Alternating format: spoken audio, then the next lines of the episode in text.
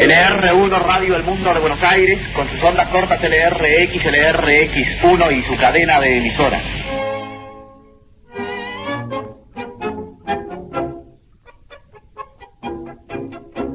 Yo ahí pensaba, ¿no? En esta cuestión de fijarnos un poquito también en esta situación social de la década del 30, en plena crisis mundial, porque estamos en una crisis desde atrás del 29 que había pegado económicamente muy grande a todos los países. Y en esa situación me vino a la cabeza esta cuestión de cuáles eran los medios que tenía la gente para poder acceder a la música en particular, porque son limitados. Tenemos, obviamente, eh, algunos casos muy particulares, pero hay un caso que resuena durante mucho tiempo, que es el hecho de poder escuchar música en tu casa. ¿Cómo lo escuchabas? Y bueno, lo escuchabas con una vitrolita, si tenías la posibilidad de tener una. Pero además, era mucho más común para las familias poder tener justamente una radio en tu casa que era acceder, digamos, a lo que era un contexto mucho más distinto, porque la radio en la década del 30 empieza a tener un boom tan grande porque con el tema de la crisis la gente se tiene que quedar en su casa. Algo medio parecido a lo que está pasando hoy, ¿no? Y acercarse a la radio era poder escuchar música. Y ahí empieza a difundirse mucho más el hecho y la dimensión de lo que tiene que ver con el elemento musical dentro de la sociedad. Porque si bien la construcción, digamos, de, de reproductores musicales arranca ya en 1857, hace mucho, mucho tiempo, recién en la década del 20, 1925, recién la compañía Victor saca o estandariza en realidad el primer reproductor de velocidad de 78 revoluciones por minuto, que es el clásico disco de pasta. Pero no pasa mucho tiempo porque en el 31 ya aparece el primer disco de vinilo, que era, si lo ponemos en comparación, el disco de pasta te reproducía una canción por lado de más o menos 3 minutos. Y el disco de vinilo lo que hacía era ampliarla a 10 minutos por lado. Habla Carlos Gardel. Queridos amigos de la América Latina, de mi tierra y de mi raza, la Casa Víctor quiere que les anuncie la firma reciente de mi contrato de exclusividad con ella. Y yo lo hago muy gustoso porque sé que nuestras grabaciones serán cada vez más perfectas y encontrarán en ustedes oyentes cordiales e interesados. Yo acabo de terminar dos nuevas películas para Mount, El día que me quieras y Tango Bar.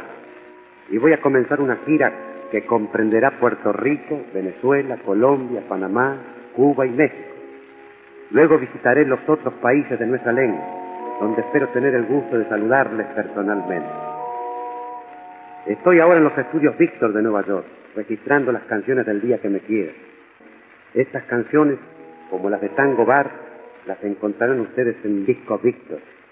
Y ahora cedo el micrófono a mi amigo Lepera, que es el autor de mis películas de la letra de las canciones.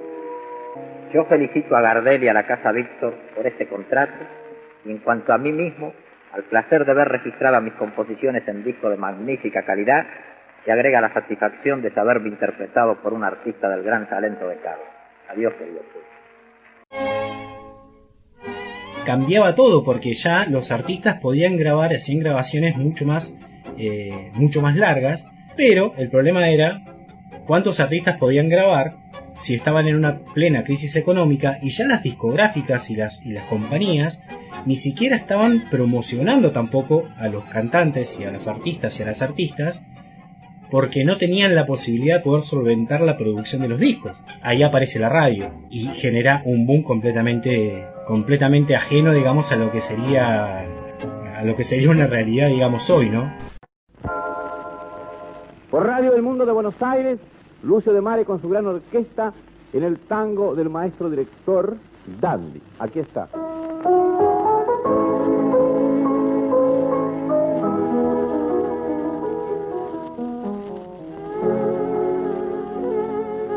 Sí, en realidad la, radio eh, ya venía eh, pisando fuerte, ya, ya, habían radios, conocías Radio Belgrano en la década del 20, las primeras transmisiones de radio fueron en esa década, ¿no?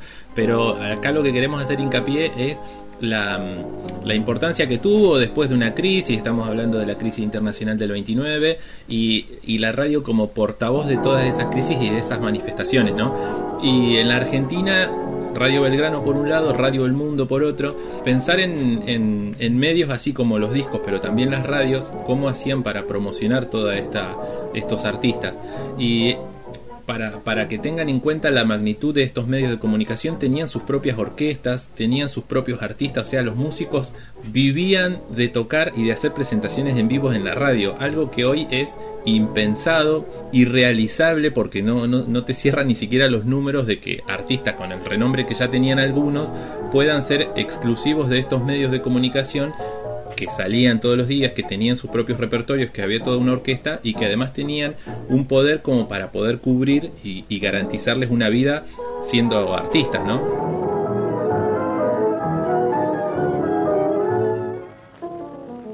en la década del 30 la música tenía más importancia que el deporte. El deporte todavía no estaba consolidado en las radios, pero sí estaba consolidado lo que eran los trabajos para los medios informativos, para la música y obviamente empezaba a desarrollarse no en, en, el deporte, sino en lo que tenía que ver con los radioteatros, con las novelas y todo lo que se, sería el espectáculo para la familia que se ponía alrededor de este aparato. Claro, sería como que la, los, las radios en ese momento eran una especie de teatros directamente. Claro, sí. Que hay algo interesante porque en realidad es una conexión real y carnal, si se quiere, con las personas que podían acceder a un auditorio de una radio para escuchar una banda en vivo, pero a su Sí. vez, gente que estaba lejos podía escucharlo por vía por vía éter, digamos, ¿no? Por vía radio, o sea, desde su casa podían estar escuchando lo mismo que una persona veía en, en momento, en in situ. Y eso es medio parecido también a lo que sería como una especie de streaming, porque hoy en día es algo como que se toma muy, muy normal, digamos, ¿no? Sí. Hoy es común, hoy es completamente Sí, común. Y yo volviendo por ahí un poquito con esto, decía lo de, bueno, a ver, eh, quizás la gente que podía llegar a tener una vitrola en su casa, obviamente no era una gente que vivía en un conventillo o que vivía eh, en las primeras villas que se habían empezado a formar. Pero sí tenían la radio.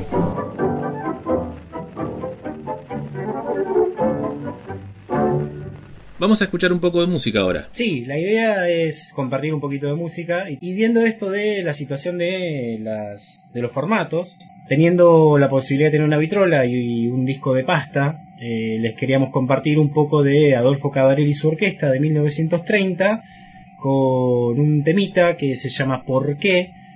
para que puedan disfrutarlo desde, su, desde sus hogares.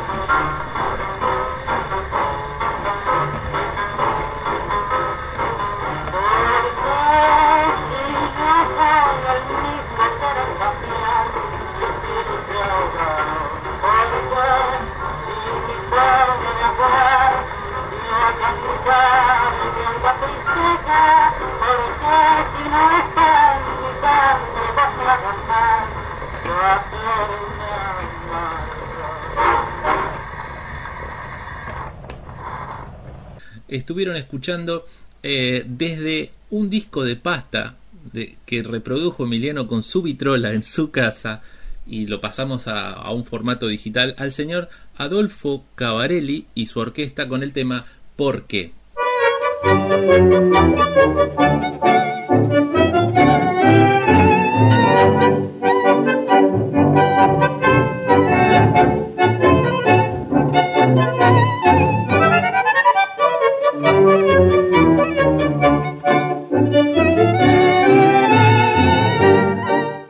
Y hoy cuando estábamos hablando un poco de lo que era mm, el contexto de la década del 30, dijimos que íbamos a hablar del tango. Y mm, lo, que, lo que significa la década del 30 para el tango eh, eh, son grandes cambios que se producen.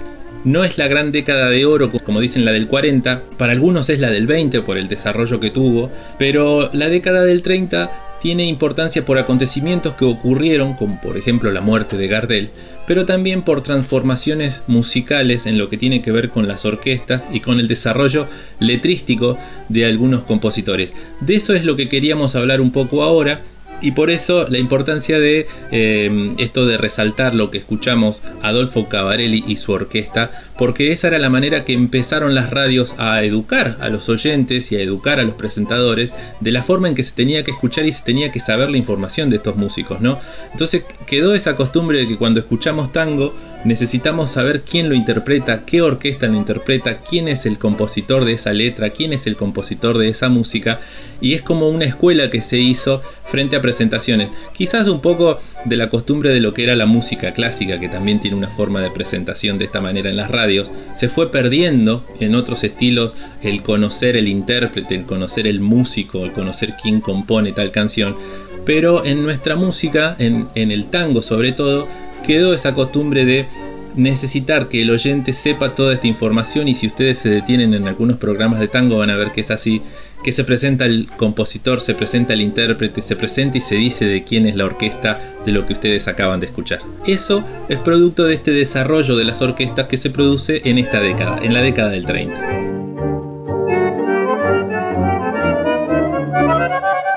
A mí me, me, me, parece interesante también eso de que vos decís lo de las orquestas en particular. Porque las orquestas tienen como una mutación bastante interesante entre lo que es la década del 20 y la década del 30. Incluso antes también. Porque las orquestas eran casi polifuncionales. Porque podían estar en una radio, y también podía estar en un set de la filmación de una película o en realidad no la filmación sino la, reproducción de una película. Porque en un principio las orquestas prestaban su servicio digamos a las proyecciones del cine mudo. Eso es importante porque en realidad Buenos Aires en su momento en la década del 20 fue un gran epicentro de recepción de, películas mudas eh, de, de una muy alta talla eh, acá se presentaron películas impresionantes como Metrópolis en 1927, con música en vivo, con, mil, con muchos espectadores, en realidad no miles, perdón, pero muchos espectadores. Y que eso es interesante porque eh, hasta que en realidad después apareció el cine sonoro, quizás la música era como que se iba perdiendo, pero en realidad volvió a tomar un, un, buen, un, buen pedazo, digamos, de esa producción porque la música necesita, las películas en realidad necesitaban estar acompañadas de un estímulo musical. Y ya no estaban en vivo, pero sí estaban en un set grabando la música para una película que se estaba haciendo. Y el cine argentino ha tenido una, gran proliferación. El cine argentino tiene una, gran proliferación en el cine mudo y en el cine sonoro a partir de la década del 30. Tiene un, tiene un gran impulso. Y las orquestas estaban ahí, y eran orquestas que se la pasaban tocando en cabarets y se la pasaban en las radios y se la pasaban también en set de grabaciones. Entonces es, completamente polifuncional lo que hacen las orquestas. Para gritar tanta ruina y maldad, crucificado te vas a ver por la moral. Que eso la verdad que es bastante, bastante llamativo. Porque uno por ahí ve hoy la digitalización y no toma mucho en cuenta el peso específico que tenía. El hecho de mover una orquesta entera con un director de orquesta, con gente que tiene que ir y estar. Y bueno, nosotros hablábamos de la importancia de la radio. Estas orquestas también eran los elencos estables de esta, de las radios, de las radios eh, importantes que había en cada ciudad, sobre todo en Buenos Aires, y también eran las las promotoras de las bandas de sonidos de este cine sonoro que se desarrolla y que comienza en la, en la Argentina y en el mundo. Y mm, la particularidad que en la Argentina la primera película sonora se llama Tango, además. Claro, exacto. El 27 de abril de 1933 se estrenaba Tango, primera película sonora argentina. Su éxito echó las bases del cine nacional como industria que, con suerte variada, perdura hasta nuestros días. Su elenco, figuras muy populares y queridas.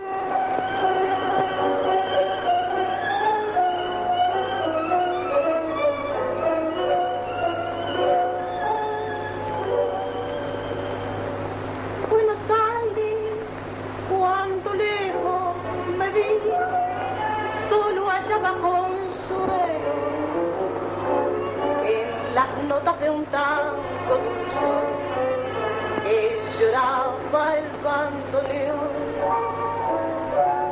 Buenos Aires, suspirando por ti, bajo el sol de otro cielo cuánto lloró mi corazón escuchando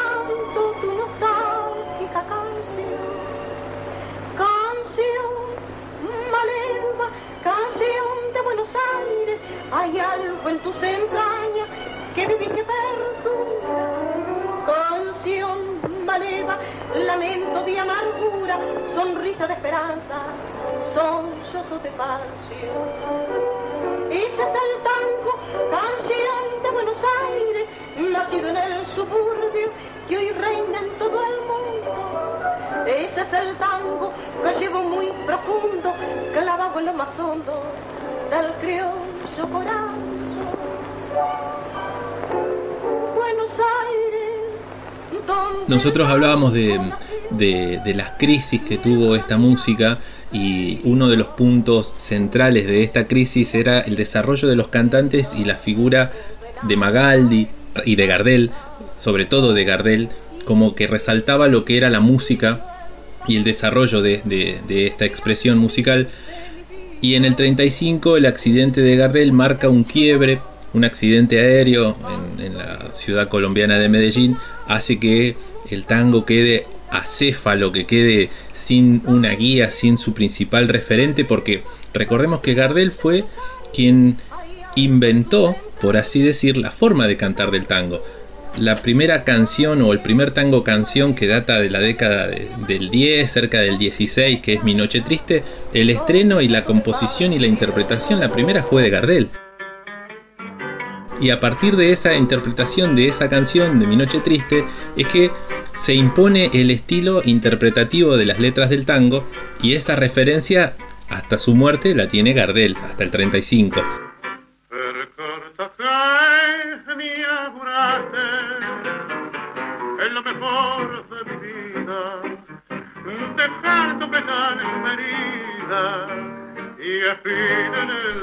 ¿Y por qué resaltamos nosotros del papel de las orquestas? Porque a partir de ese momento las orquestas comienzan a tomar ese papel central en lo que es el tango y ya la figura del cantor no es tan relevante, sino que es ese director de orquesta y esa orquesta que se presenta en los cabarets, en los clubes sociales o es parte de alguna película como decía Emiliano. Punto el, can- el, el cantor, digamos, o la cantante de tango, termina siendo como un aditivo más a lo que es la orquesta. A diferencia de lo que era la época de la década del 20 con el tango, que muchas veces tenemos la imagen de Gardel con una guitarra cantando solo. Entonces era, Exactamente. era él la personificación del tango.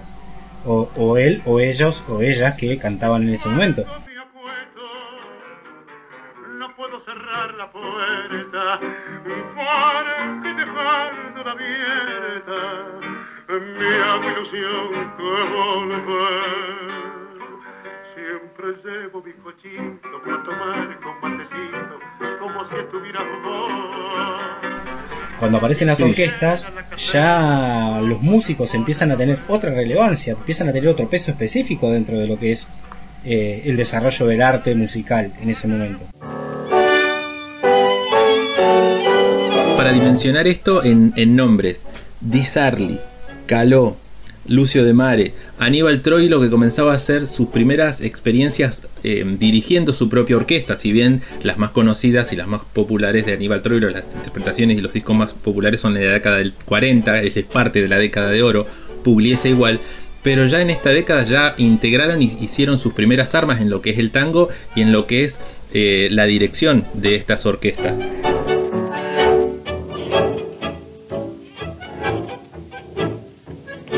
También, bueno, está D'Agostino, está Ángel Vargas, nombres que para el público tanguero y para esa persona que sigue el tango son grandes, pero grandes referencias.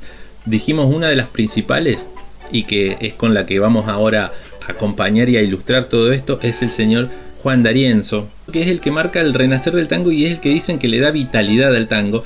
Para los bailarines de tango, D'Arienzo es el rey del compás, así se lo conoce, el rey del compás. Quizás para otros intérpretes del tango suene muy cuadrado, pero para quienes les gusta bailar, la figura de D'Arienzo, de Di Sarli son centrales. Y por eso queremos invitarlos ahora a escuchar una, un clásico que se llama Loca. Por eso ahora vamos a escuchar de la orquesta del señor Juan D'Arienzo Loca con música de Manuel Jovés o Manuel Jovés y letra de Antonio Pierjol. En este caso, la interpretación de Juan D'Arienzo de la orquesta de Juan D'Arienzo es instrumental.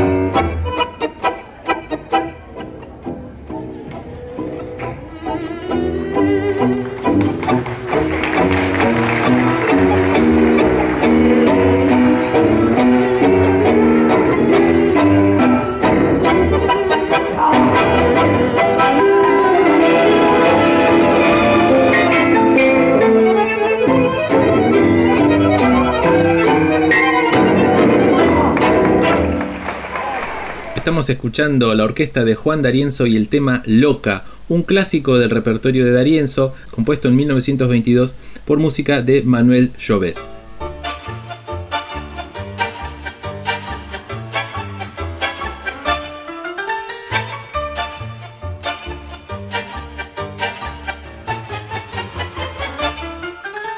Bueno, y para compartir también un poquito más alrededor de lo que es el tango en la década del 30, queríamos compartirles también eh, un poquito de música interpretada por este, una mujer. Claro. Una mujer, eh, Azucena Maizani, una mujer muy reconocida en, en su época, que tiene algunas particularidades porque dentro de todo lo que es el espectro, dentro de lo que es la cultura machista, también ella durante muchos años tuvo que hacer sus presentaciones vestidas con trajes masculinos o con atuendos criollos o de gaucho para que sea más reconocida o para que sea más visualizada, si se quiere. Y en 1929 eh, Carlos Viván le puso la música y también la letra a un tema que se llama ¿Cómo se pianta la vida?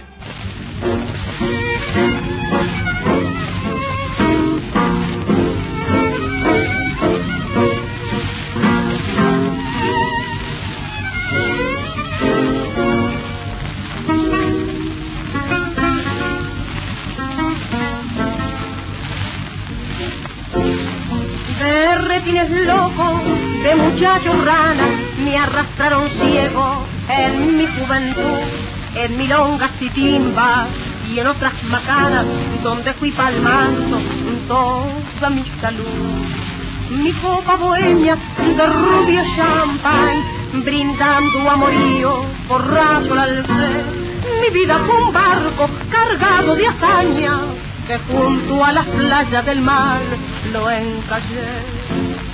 Cómo se pianta la vida, cómo rezongan los años, cuántos fieros desengaños nos van abriendo una herida.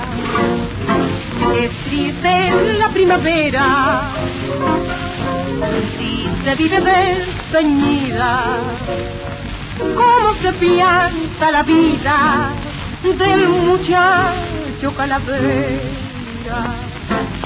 Los 20 abriles cantaron un día la milonga triste de mi berretín y en la contradanza de esa algarabía al trompo de mi alma le faltó violín. Hoy estoy pagando aquellas granadas final de los vivos que siempre se va. Me encuentro sin chance en esta jugada. La muerte sin grupo ha entrado a callar. ¿Cómo se pianta la vida? ¿Cómo rezongan los años? Cuántos fieros desengaños nos van abriendo una herida. Es triste la primavera y se vive despeñida. ¿Cómo se pianta la vida del muchacho calavera? Para cerrar este, este bloque dedicado al tango y lo que ocurría con el tango en esta década, vamos a cerrar obviamente con la figura de Carlos Gardel. Declara la huelga, hay hambre en las casas, es mucho el trabajo y poco el jornal.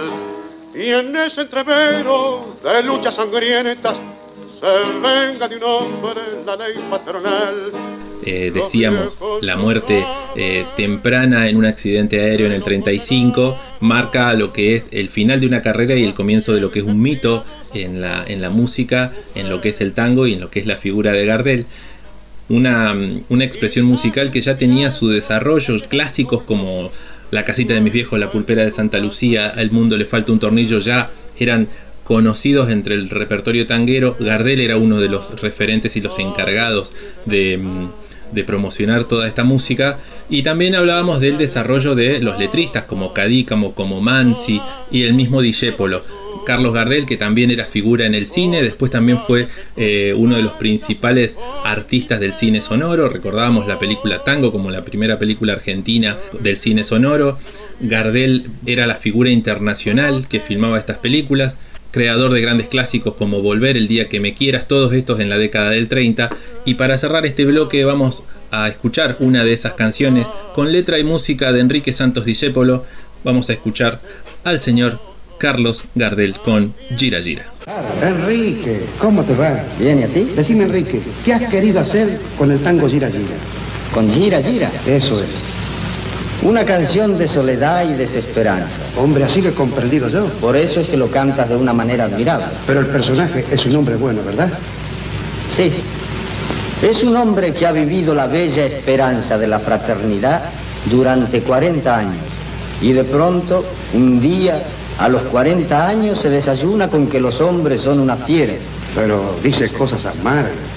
Carlos, no pretenderás que diga cosas divertidas un hombre que ha esperado 40 años para desayunarse. ¡Pum!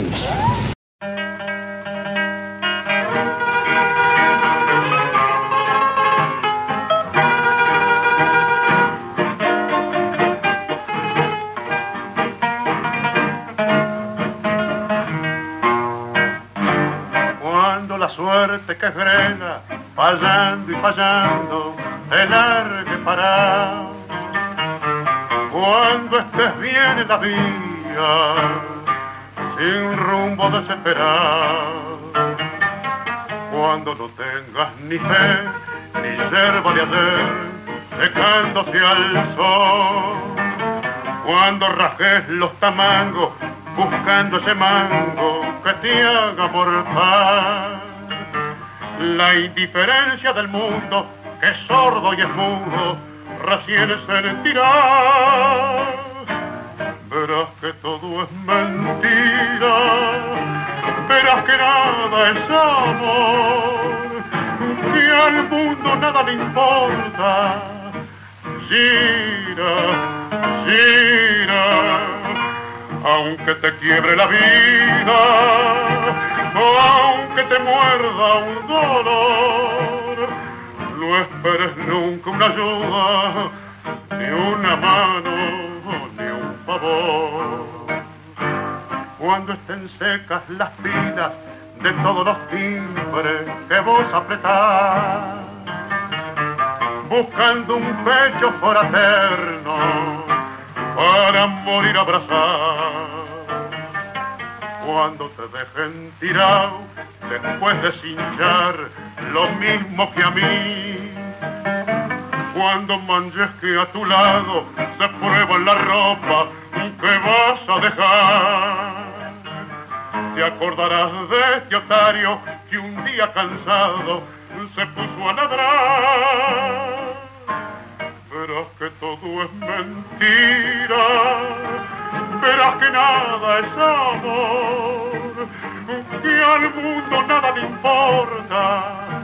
Gira, gira, aunque te quiebre la vida, aunque te muerda un dolor, no esperes nunca una ayuda, ni una mano, ni un favor.